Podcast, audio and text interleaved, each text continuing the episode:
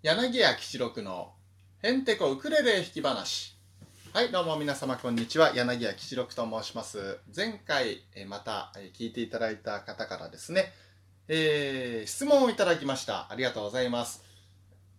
ウクレレを始めたきっかけは何ですかということできっかけはですね、えー、これはもう34年前になりますかね。東京音実劇場というライブハウスが、これはね、ニコタマにあるんですよ。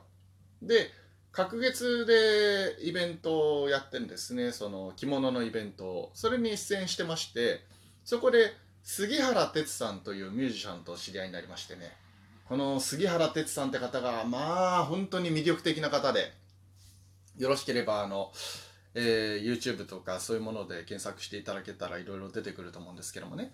それで、あの教わりたいなと思ってね、えー、歌とそれからウクレレを教えていただけませんか？っつったら、あの快く引き引き受けてくれて34ヶ月ぐらいですかね教えていただいてね、えー、で私の独演会で、えー、ゲストで出ていただいたんですよ。でその時に、まあ、ちょっと発表させていただいたんですね。でそれからねもう3年ぐらいやってなかったんですけども久しぶりに、まあ、コロナ自粛をきっかけにまた始めてみたと。こういうわけでございます。えー、まあ本当に教え上手なんですよ。哲さんが。教え上手な方ってのはあの褒め上手なんですね。スタンドバイミーという課題曲を最初いただきまして、まあ、前回聞いていただいたんですけどもね、4回目の時に。スタンドバイミーっていうのはね、とにかくあのコード進行がシンプルなんですよ。なので初めての方には、あの、うってつけというか、4つしかコード使わないんです。C a マイナー F G7 この4つを覚えちゃえばスタンドバイミーは弾けるんですね。はい。なので今からウクレレを始めようかなって思ってる方がいたらスタンドバイミーは最初の曲としてはおすすめです。でねまあ最初ウェザーナイというところから入りますけどもね。まあとにかく褒め上手ね。えー、じゃあ吉六さんまず歌ってみてくださいよと。はいわかりました。ウェザーナイいいですね。いいいんですか？いいですね。もう言うことほとんどないですけどね。ただあの非常にやっぱ声がいいですね落語家さんだけにね。声がいいなんていきなり褒めてくれるんですよ。何にも教わってないのに。ありがとうございます。嬉しいです、うん、ただねもうちょっと喉を柔らかく使ってみましょう。ね。あの柔らかめにウェザーナイン行きましょうと。あはいわかりました。ウェザーナインいいですね。いいですね。玉置浩二さんに似てますね。声質が似てますね玉置浩二さんに。素質がありますなんて言って。もう褒めてくれて気持ちよくしてくれるんですね。あありがとうございます。ただねあのもう少しねこう喉に負担をかけずに歌ってほしいのであくびしてる状態を思い出してうん、あの状態でウェザナイ行きましょうと。はいわかりました。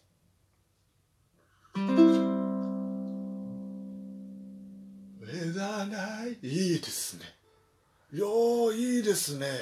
力が抜けててねいやストレスがかかってない。うん。ただその状態だとちょっと間抜けに聞こえますから、えー、そこにブレスを入れてねブレスと一緒に吐くようにウェザーナイ行きましょうと。はいわかりました。えざないいいですね。いましたねそこに。はいいましたね。何が？玉置浩二が。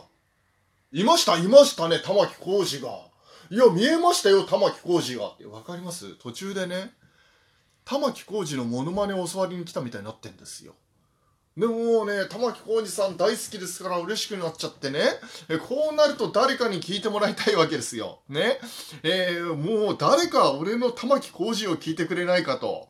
で、探したら近くにね、辰之助くんという後輩が住んでんですよ。で、電話して、ちょっと辰之助、あのウクレレ弾き語り始めたから聞きに来ないなんて言ったらね、ちょっとごめんなさい、今日打ち上げで遅くなっちゃうんですよと。その代わし近くにね、小肌って前座が最近住んでますんで、あの、小肌呼びますよと。あいつ身代わりに連れてきますなんてこと言ってくれてね。小肌くんが身代わりに来てくれたんですね。いや、本当に申し訳ないですよ。もうね、前座さんって大変なんですよ。次の日の朝も早いし。それなのにね、えー、今からスタンドバイミー聞かなきゃいけないと。今日覚えたての。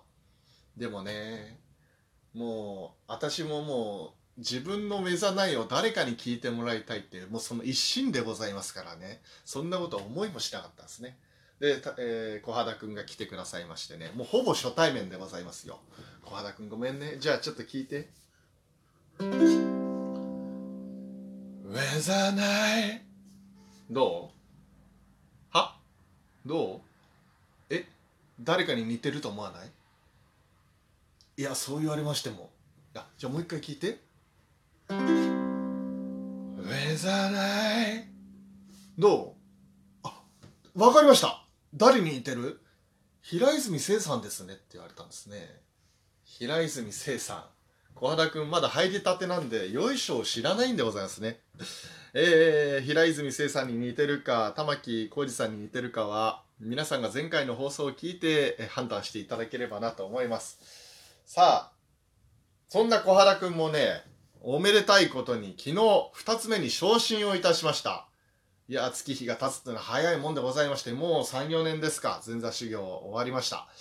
嬉しいですね。2つ目になるって時が一番嬉しいんですよこれ私もよく覚えてますあの5月のね20日まで私も前座だったんです。で、5月の20日までお茶出したりとか着物畳んだりとかそういう駒遣いですよ。ね。えー、下働きやってたのが、21日になった途端に今度お茶出てくんですね。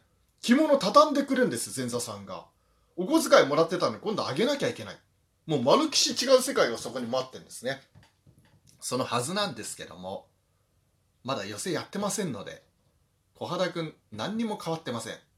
まあ変わったことといえば、ツイッター始めたぐらいですね。はい。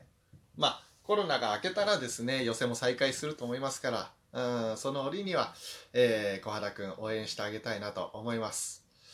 そういうわけでございまして、今日の曲はですね、前回そのスタンドバイミーを日本語で歌ってみたところ、非常にこう、好評で、良かったなんて言ってくれる方結構いてね、またやってなんて言われちゃってね、またこうおだてられて調子に乗ってしまいまして。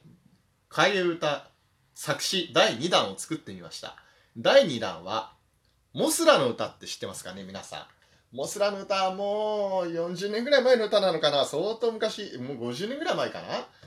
もう60年ぐらい前かな？わかんないですけどはいえー、そのモスラの歌はインドネシア語なんですけども2番を自分で2番3番を自分で作詞してコロナの歌というのを作りましたんで、ぜひ聴いていただきたいです。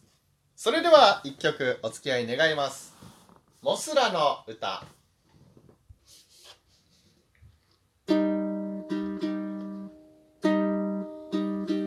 モスラやモスラドゥンガカサクヤインドゥムレストウィラドアハンバハンバムヤンランダバウラダンドゥンズカンラカサクヤン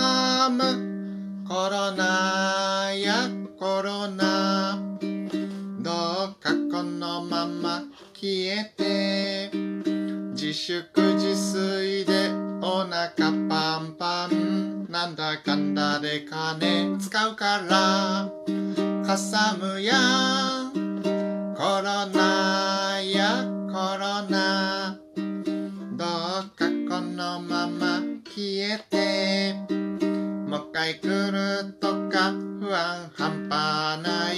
頑張ってるじゃん。もういいんじゃないか。刻むや